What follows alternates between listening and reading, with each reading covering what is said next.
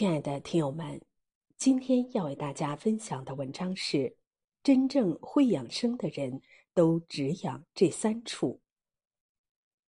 所谓养生，往往不是在生活中堆砌保健品等外来之物，而是适时的给人生做减法，关照内在，找到问题的本质。一美以养眼。所谓天地有大美而不言。拥有一双善于发现美的眼睛，才能让美好反哺我们的灵魂。生活中，许多人常常陷入了寻求美的误区，人云亦云的去所谓网红地标打卡照相，误以为这就能实现养眼的初衷，最后除了留下千篇一律的影像，别无所得。真正能养眼的美，常常就在身边不经意之处。无论是养花弄草、亲近自然，还是发现生活中美好的人与事，都是最好的养眼之法。四川有个著名的鲜花山谷，主人是一对夫妻，丈夫周小莲与妻子殷杰当年的相识，很有些电视剧桥段的意味。四十年前，两人跨越四川到北京的距离走到一起，更是成为一段佳话。夫妻俩婚后走遍名山大川，看遍美景，最终选择回到四川成都定居。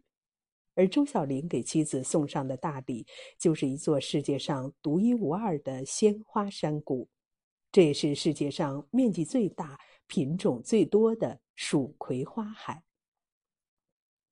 周小林曾说过，自己最大的心愿就是妻子推窗就能看到鲜花，一步庭院就能置身花海。这对因养眼而结缘的夫妇，也把追求自然之美变成了终身事业。以美养眼不是一时起意，而是一种习惯。闲暇时多看一看春华秋实，夏夜冬雪。烦闷时，多赏一赏大千世界人情美好，万物皆有灵，未经雕琢的美，就像一汪清泉，浸润心灵，提升眼界。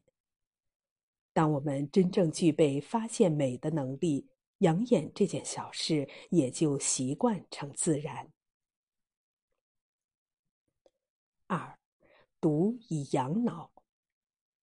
有人说，最好的自律就是没事早点睡，有空多读书。一个人物质生活不一定优渥，但精神世界一定要富足。在富养自我的方式里，阅读大概是最简单也最直接的方式。一本书不仅能让为繁杂俗事辛苦了一整天的大脑拥有片刻的休憩，更能让灵魂有了栖息之处。前阵子和朋友闲聊，他感叹自己终于体会到了读书与不读书的天壤之别。原来他在工作中临时遇上一个接待大客户的机会，上司准备在他和另一个同事中选一个人负责解说。解说的内容除了专业工作，还特别包含了本地的历史人文与风土人情，这可是展现个人能力的绝佳机会。朋友自然是积极争取，在他看来，自己平时是业务骨干，口才又好，是不二之选。但上司最后的选择却让那位众人眼中的书呆子同事。原因很简单，那位同事平时很喜欢看书，对各种历史典故信手拈来，滔滔不绝，显然比临时抱佛脚的朋友更有优势。朋友叹着气说：“自己总以为把工作本身做好就行，却没想到博览群书真的能在关键时刻发挥作用。的确，很多时候我们都低估了阅读的力量。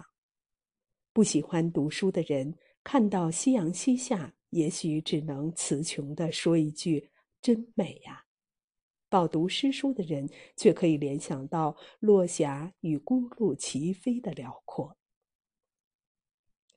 有人问我：“读过很多书，现在都忘了，那阅读的意义在哪里呢？”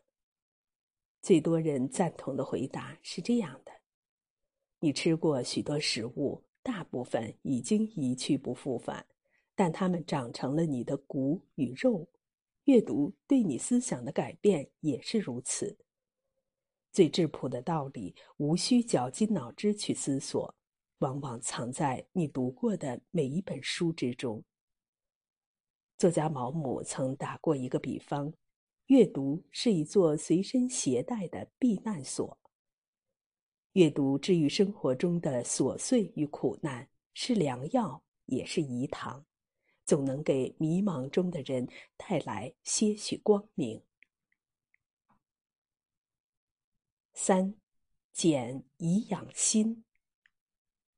蒋勋说：“心灵上真正的荒凉，来自太多的快感，有时。”多未必是幸福，简单一点，平和一点，你才会发现万事万物都可以如此美好。养心最重要的就是一个“简”字，它不是物质的简陋，也不是内涵的贫乏，而是选择删繁就简，返璞归真。白岩松上过一堂关于趣味的课，课上他首先对学生提出了一个看起来异常简单的要求。三十分钟内不准说话，然后他开始泡功夫茶。一开始，学生们面面相觑，却又无法出声，颇有些坐立难安。渐渐的，功夫茶行云流水的动作之间，茶香蔓延，整个教室似乎也安静了下来。墙上时钟走针的细微声音，窗口鸟雀的婉转啾鸣。远处车水马龙的汽笛喧嚣，这些平日被忽略的声音，仿佛一瞬间涌入耳朵。三十分钟过去了，依然没有人说话，大家这才领悟了一开始那个要求的深意。此时，白岩松缓缓对学生说：“可能你们已经体会到了静的滋味。我相信，无论是谁不平静。”就不会幸福。现实生活中，几乎每个人都要面对数不清的难题，时日已久，甚至分不清哪些是源于欲望，哪些是源于人性。高质量的人生，绝不是走向世故和复杂，而是回归最初简单的模样。送你一匹马中，三毛写过一段话。我避开无事时过分热络的友谊，这使我少些负担和承诺。我不多说无谓的闲言，这使我觉得清畅。我尽可能不去缅怀往事，因为来时的路不可能回头。我当心的去爱别人，因为比较不会泛滥。我爱哭的时候便哭，想笑的时候便笑，只要这一切出于自然。我不求深刻，只求简单。